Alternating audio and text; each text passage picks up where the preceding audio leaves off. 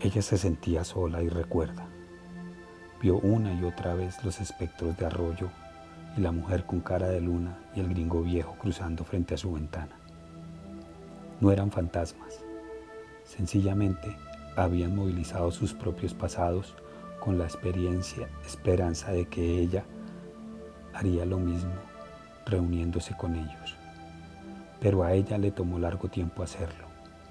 Primero tuvo que dejar de odiar a Tomás Arroyo por enseñarle lo que pudo ser y luego prohibirle que jamás fuese lo que ella pudo ser. Él siempre supo que ella regresaría a su casa, pero le permitió verse como sería si hubiera permanecido. Y esto es lo que ella nunca podría hacer. Este odio tuvo que purgarse dentro de ella y le tomó muchos años hacerlo. El gringo viejo ya no estaba allí para ayudarla. Tomás Arroyo no estaba allí. Tom Brook pudo haberle dado un hijo así nombrado. No tenía derecho a pensarlo. La mujer de la cara de luna se lo había llevado con ella a un destino sin nombre. Tomás Arroyo había terminado. Los únicos momentos que le quedaban eran aquellos cuando ella cruzó la frontera y miró hacia atrás y vio a los dos hombres, el soldado Inocencio y el niño Pedrito, y detrás de ellos, lo piensa ahora, vio al polvo organizarse en una especie de cronología silenciosa que le pedía recordar. Ella fue a México y regresó a su tierra sin memoria. Y México ya no estaba al alcance de la mano. México había desaparecido para siempre. Pero cruzando el puente del otro lado del río, un polvo memorioso insistía en organizarse solo para que ella y, atravesar la frontera y barrer sobre el mezquite y los trigales, los llanos y los montes humeantes, los largos ríos hondos y verdes que el gringo viejo había anhelado hasta llegar a su apartamento en Washington, en la ribera del Potomac, el Atlántico, el centro del mundo. El polvo se esparció y le dijo que ahora ella estaba sola y recordaba. El gringo viejo vino a México a morirse.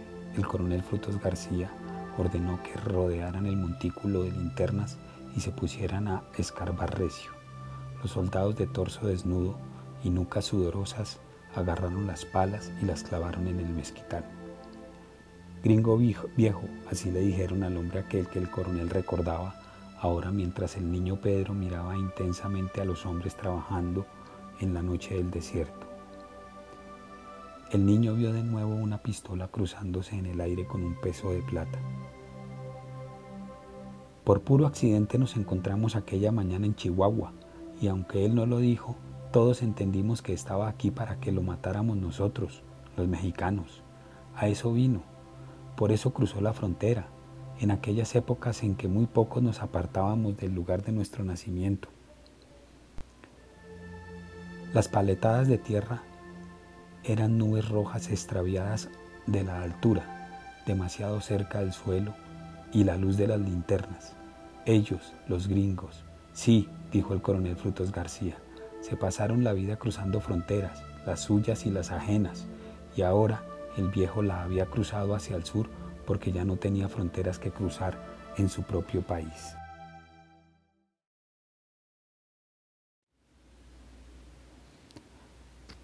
Así empieza la novela Gringo Viejo del escritor Carlos Fuentes.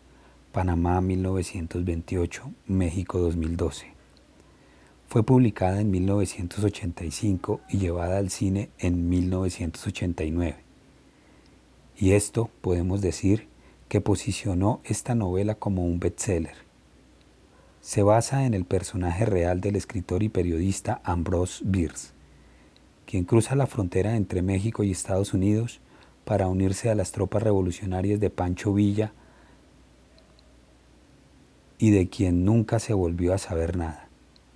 Carlos Fuentes toma esto como el disparador y eje central de su novela, ficcionando lo que cree le ocurrió a este escritor. Los protagonistas de esta novela, el gringo viejo, Harriet y el general Arroyo, desarrollan las tensiones entre las fronteras geográficas propias del conflicto revolucionario que conduce a la consolidación de lo que se conoce como la dictadura perfecta de un partido que hace de la revolución una institución y sus propias tensiones, las tensiones internas. Este gringo, alto, flaco, de tez rosada y cabello blanco, llega a México buscando la muerte.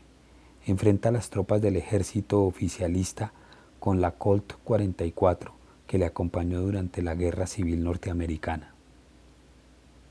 Harriet está allí, contratada por el señor Miranda, para que sea la institutriz de inglés de sus hijos. Pero ha llegado tarde, ya Miranda no está. Ella viene huyendo de su pasado y las necesidades económicas en las que las ha dejado su padre. El general Arroyo, quien llegó a este cargo demostrando su valía, era un campesino que nace en medio del abuso económico y físico del propio señor Miranda. Esta historia se desarrolla entre la casa quinta y el vagón abandonado. La hacienda ha sido tomada por el grupo de Arroyo y la casa quinta desmantelada por los soldados revolucionarios. El vagón abandonado, donde vive y despacha Arroyo, fue atacado por sus tropas y tomado como botín de guerra. Los personajes y estos escenarios representan la tensión entre el odio y el amor, y por supuesto las condiciones de injusticia social promovidas por el capitalismo contra el que se lucha en esta revolución. Con esta reseña retomamos el podcast y espero tener más contenido para publicar próximamente. Hay algunas lecturas que realicé el año pasado y que aún no han pasado por acá. Este año ya van seis libros leídos. Mientras me pongo al día, les, les iré compartiendo algunas lecturas en voz alta. La música es Amanecer del álbum De lo Eterno y las Divinidades de Caminos del Silencio, con licencia Creative Commons. Nos escuchamos en el próximo episodio. Hasta luego.